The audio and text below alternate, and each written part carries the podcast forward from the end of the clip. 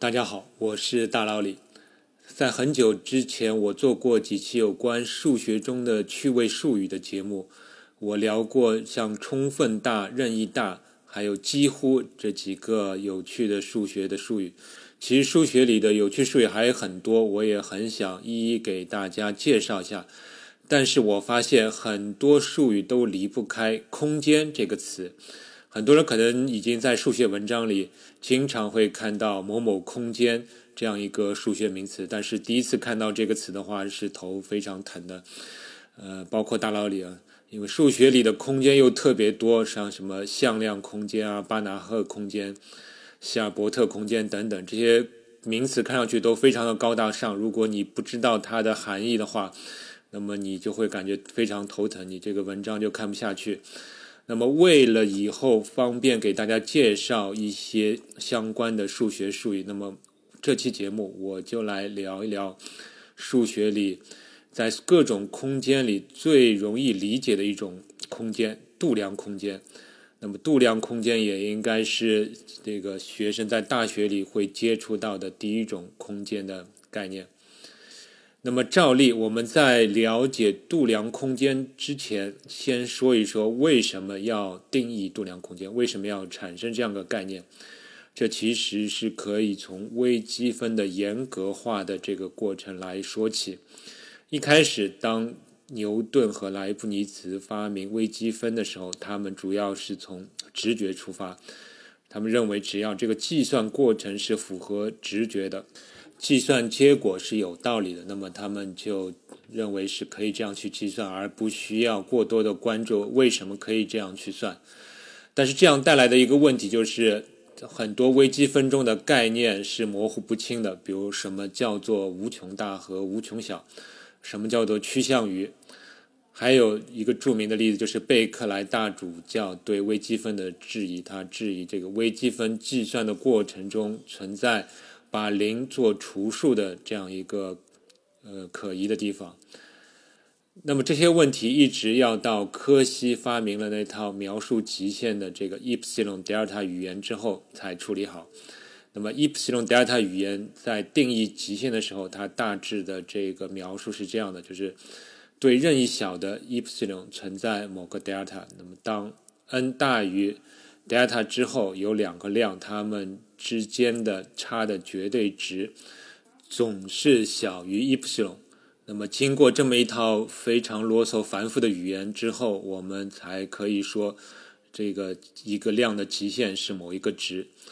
这个定义是一个严格化的数学定义，在数学中是没有歧义的。那么之后，微积分的本质上其实也就是各种极限的。概念极限的定义，所以整个微积分的体系被严格化了。当然，它带来的一个缺点就是它不再直观了。就是这套 epsilon delta 语言，你读上去是非常啰嗦的，而且你明明就是很直观的一个极限，就是趋向于就一个量越来越靠近另外一个量。你现在用这么复杂的一套语言来描述，那么很多人就会理解这套语言会有困难。但是数学家发现，严格化是非常有必要的，因为数学中反直觉的事情太多了。所以，如果你不能用严格化的语言去定一个对象，而任意去使用的话，那就有可能会产生错误的结果。那么，微积分严格化之后，数学当然还会继续发展。发展到后来，数学家发现很多。在微积分严格化之后诞生的一些概念，比如说极限连续这种概念，好像不止仅仅可以用在函数这种对象上，而在很多其他的对象上也可以使用像极限或者连续这种概念。那我来举个例子啊，比如说，呃，我们经常关注的这个拓扑学中会提到的一个例子，就是我们说一个杯子，就是有一个柄的那种杯子。呃，它是跟一个甜甜圈是等价的，或者说跟一个这个救生圈是等价的。从拓扑学上，这两个形状是可以互相转换的。但是我们说有一个饼的杯子，它与一个皮球是不等价的。那你这里的等价和不等价，你要怎么来定义？当然，直观上说，你可以说，假设这个杯子是面团做的，那么你可以通过捏这个面团，在不撕破这个任何一一个表面的面团，或者不重新粘连面团的情况下，你可以把一个杯子把它捏成一个甜甜圈的形状。但是你没有办法把一个带柄的杯子捏成一个球的形状。那这种说法是非常直观的，但显然它不是数学上的定义。你没办法用这种描述作为一个数学的问题去研究。那么数学上怎么定义两个形状是等价的呢？那么有一有一个方式你能想到的，大概就是我能够建立从某一个点到另一个点的一一对应。也就是说，我可以说这个一个杯子上的任何一个点，我可以对应到甜甜圈上的。呃，任何一个点，但是还不够，你还需要加上某些限制，否则的话，你这个杯子上点当然也可以跟一个皮球上的点建建立一一对应，所以你肯定要加上一些限制。那么这个限制是什么呢？就是连续这个限制，就是说你所有的点能够连续的变换到另外一个点，也就是说你移动的过程中你不能把它折断，那么你这样才有可能叫做拓扑等价。其实还。需要加上一些其他的限制啊，但不管怎么样，你在这个描述当中，你会发现你用到了连续这个概念。那么别人肯定就会问了：什么叫做连续？什么这样的点到另外一个点的变化叫做连续的变换？那么像之之前所述，我们在函数中其实对连续是有定义的，但是你会发现这个函数中这个连续的定义用在这个问题上就有点太麻烦了，对吧？因为我。等于说，我任何两个点之间的变换，我都要写出一个函数式一样的东西，然后我要证明这个函数曲线是连续的，这是非常麻烦的，而且这对我们讨论的这个拓扑上的问题的话，它是既无可能也没有必要。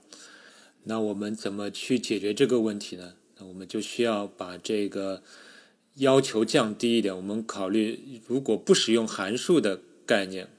不用函数中的连续的概念，怎么去定义连续？那么我们会想到，其实，在数学中，我们不是说万物皆集合吗？那么我们有没有可能直接对集合这个概念赋予连续或者不连续这种性质？那么大家可以想一想，我们在我们的直觉中确实能够感觉到，有些集合是连续的，有些集合是不连续的。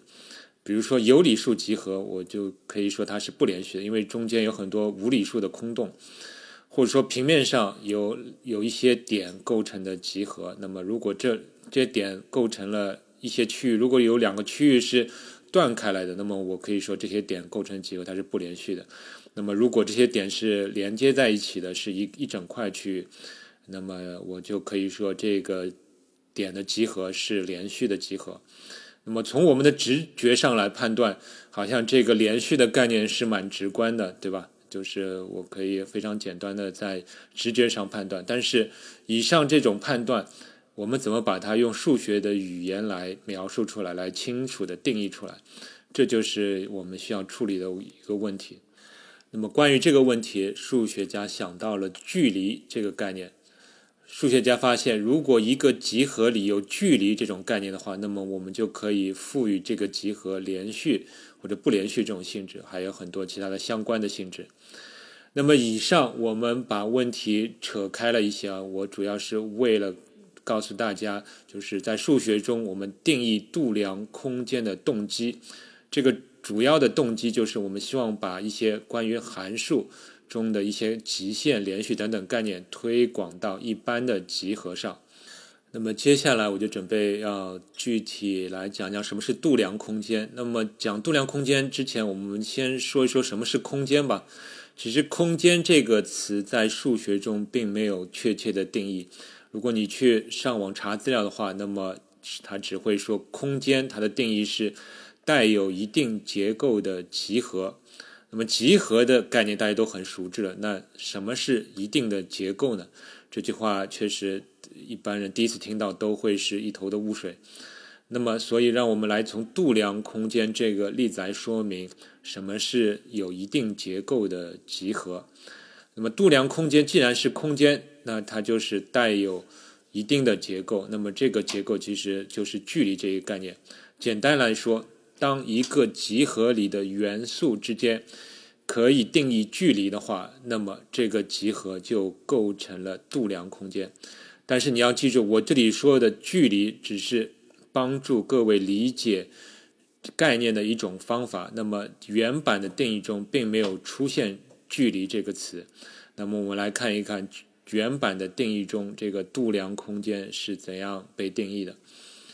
首先，度量空间是一种集合，并且集合中能够定义某个函数。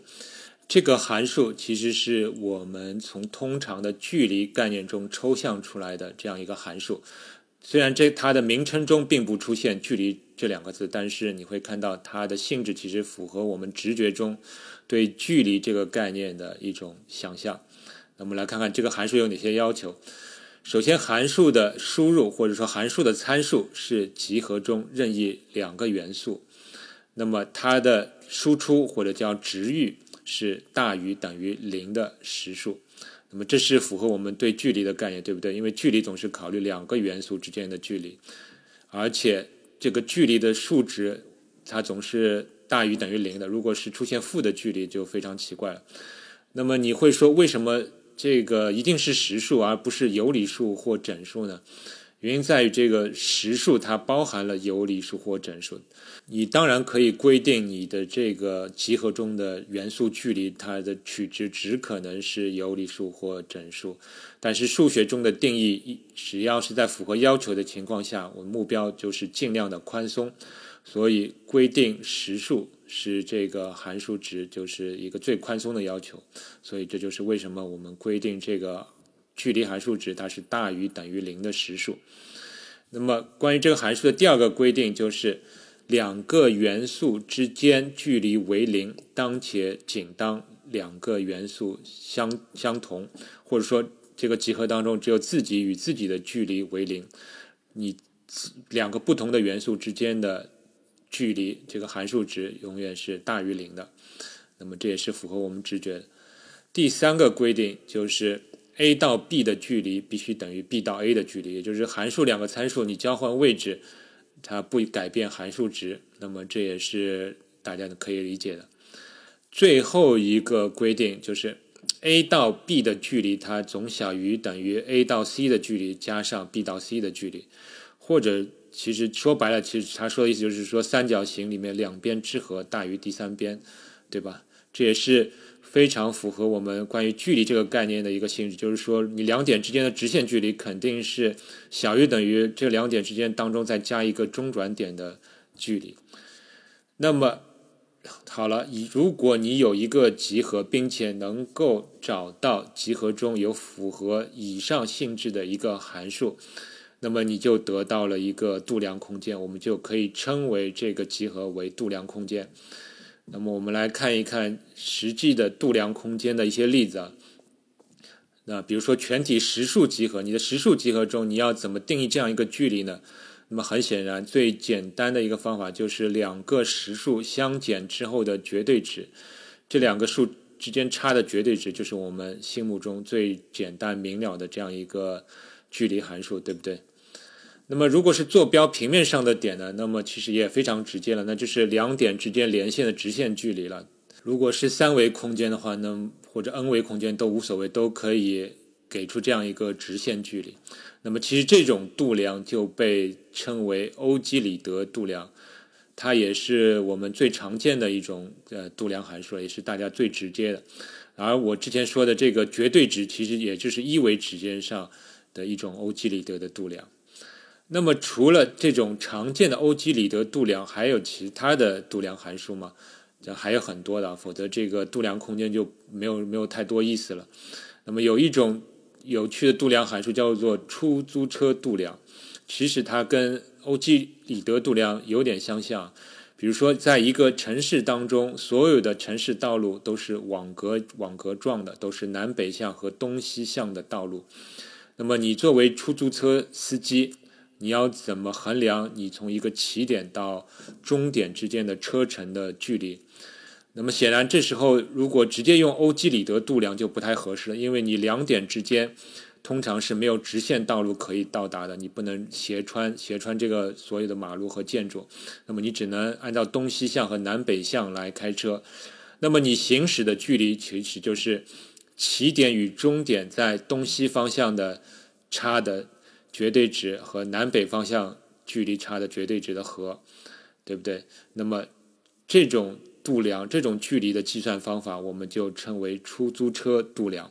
那么这不是我发明的，这在数学当中确实是叫出租车度量。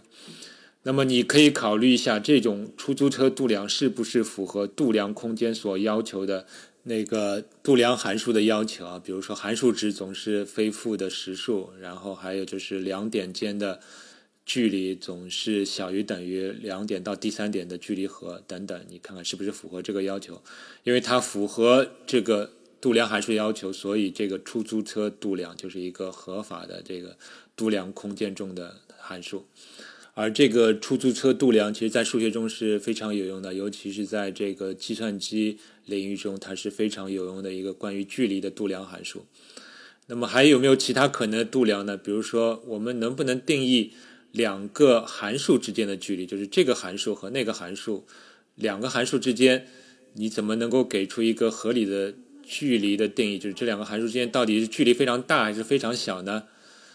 那么这里其实真的是可以这样定义啊，但这里我们关注的是两个定义域相同的函数之间的距离。那么我们还是可以从直观的角度来考虑。那么两个函数如果它们距离大，其实你一种直观的感觉就是这两个函数之间的函数值的差距会越大。那么我们会感觉这两个函数。它们之间的距离越大，那么一种方法，比如说我们就可以规定，如果两个函数在指定的这个定义域上，它们的最大值的差值绝对值越大，那么它就是表示这两个函数之间的距离。那么你可以看看两个最大值之间的差，这种作为这个度量函数是不是符合之前的度量空间中的函数的定义？那么还有一种更有。用的一种函数之间的度量呢，就是说两个函数曲线之间的面积大小作为这个两个函数之间的距离的一种定义。也就是两个函数曲线如果包围的面积越大，我们就认为这两个函数之间的距离越大，对不对？是因为他们感觉他们的函数值的在同一个 x 的情况下，他们的函数值的差距越大。那么如果两个函数曲线它包裹的这个面积非常小的话，那么我们就认为这两个函数之间的距离越小，那么这也是一种这个函数之间的这个距离的度量。那么这种度量在数学中也是非常有用的。再举一个例子，我们有没有办法在所有的集合上都能找出一种符合要求的度量呢？那么还真的有，那这这就是离散度量。它的定义是最简单不过了，就是对所有的元素，如果是元素到自己的距离，那么它的距离是零，这是之前规定过的。那么任何两个不同的元素，它我们都规定它的距离是一。那么你可以去验证它确实符合度量函数的要求。其实这种度量也可以叫做真或假假度量，因为它的距离输出。只有零和一，就是自己跟自己是不是一样？是一样就是零。如果两个元素不一样，它的这个距离就是一。这也算是一种度量，被称为离散度量。那么到这里，我可以给大家出一道思考题啊。假设一个班级里的学生，全体学生构成了一个集合，那么我定义这样一个函数，就是两个学生。在上一次数学考试中的成绩的差的绝对值，那么这是否构成一个度量空间？就是，我认为两个学生如果他们数学成绩相差的越大，就是他们的距离越大；相差越小，就是距离越小。那么这个距离度量函数是否符合度量空间中的要求呢？呃，这个问题就留给大家做思考题，请大家回复在评论里。那么，以上给大家介绍了度量空间的定义。有了这个定义，我们其实就可以对集合赋予极限的概念。只是在这个时候，我们通常用的术语叫收敛，称为一度量收敛，就是依靠某种度量函数进行收敛的意思。它其实就是极限概念的一种一般化。那么我们可以再回顾一下函数在某个点，比如说 A 点的极限的定义模式，用 epsilon delta 语言，就是说对任意小的 epsilon 存在某个 delta，当 x 减 a 的绝对值小于 delta 时，函数值减去某个值的绝对值总是小于 epsilon，那么那个值就称为函数在 A 的呃 A 点的这个极限值。那么在以上这个定义当中，其实我出现两次绝对值啊，而绝对值其实你就可以认为它就是实数的欧几里得度量，对不对？所以我们可以照葫芦画瓢，你可以把以上的这种定义改造为度量空间内的元素的收敛的定义，就是你把这个绝对值就改成度量空间里的这个度量函数就可以了。那么具体的定义我就不说了，大家可以先思考一下你会怎么。定义这个度量空间中的收敛，然后你再去比较一下标准定义，看看自己的思考对不对。那么在理解度量空间定义之后，我们就可以继续讲很多非常有意思的概念了。比如说开级和闭级，在中学里我们其实就了解过这个开区间和闭区间的概念。我们应该知道，就开区间我们通常用小括号来表示，闭区间就是用中括号来表示。它的区别就是，其实就在于边界是否取到值，就这么一点点区别。那么，请大家思考一下，怎么把这个开区间、闭区间的概念推广到度量空间上？那么，我们通常这时候会称它为开集，就开集合和闭集合。那么，从直观上考虑，那么也是非常简单，就是所谓开集，就是这个边界是没有取。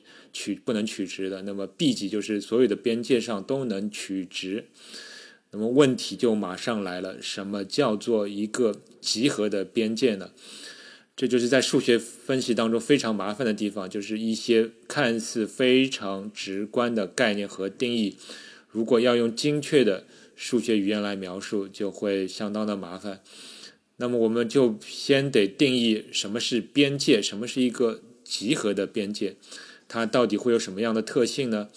我们会发现，在度量空间中，这个边界有这样一个特性，就是说，边界首先它能区分内部和外部，也就是集合以内和集合以外，并且它要符合这样一个条件，就是如果取边界上的一个点，以任意小的距离画一个圆。啊，如你可以想象是在平面上来做这件事情，那么我们就以平面为例子。你从平面上，如果某个集合它的边界上，你取某个点，以任意小的距离画一个圆，那么这个圆里面总有属于内部的点，点也同时会有属于这个集合外部的点。你可以反过来这样想：如果你取的这个点不是边界上，而是集合内部，那么也就意味着你总是可以画出一个足够小的圆，使这个圆只包含这个集合内部的点。如果你取的这个点是处于集合外部的，那么你总可以画出一个足够小的圆，使得这个圆只包含集合外部的点。那么，只有你这个点取在集合的边界上，那么你才会发现，无论取多小的圆。这个圆当中总会既有集合内部点，又有集合外部的点。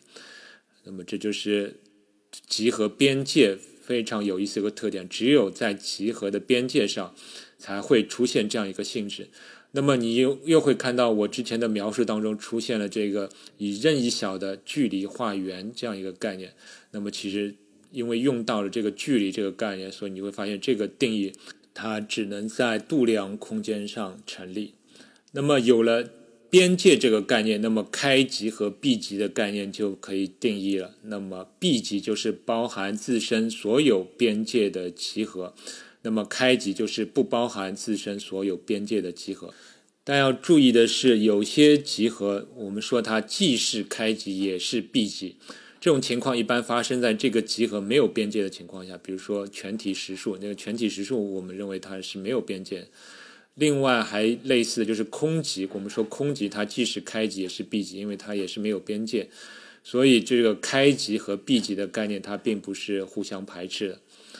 那么好了，那以上我就介绍了度量空间还有开集、闭集这样一些概念。那么数学当中还有其他空间吗？那数学当中还有其他非常多的有意思的空间，比如说拓扑空间、向量空间、希尔伯特空间等等。那么很多空间其实它也是这个子集的结构啊，就是说有些空间它如果你增加更多的要求的话，它它会变成一个更加具体的空间。虽然空间很多，那么归根结底，它其实就是带有某种结构的集合。那么对度量空间来说，就是多了距离度量函数的这个结构的这种集合。你抓住这个点呢，你再去理解其他空间的定义就容易多了。其实你主要就是要了解这个集合当中到底多了什么样的结构。可以看出，数学家为了精确化一个概念，可谓煞费苦心啊！就是我们虽然从直觉当中非常直观、非常容易了解的一些概念，但是数学家为了精确化，他只能用一个非常抽象的语言去描述这种概念。那么从精确化之后呢，就可以衍生出非常多的其他有趣的数学概念，除了。前面说的开集、闭集，还有比如说像稠密、还有紧致这些概念，那么我们后面几期会给大家继续介绍，敬请期待。我们下期再见。科学声音。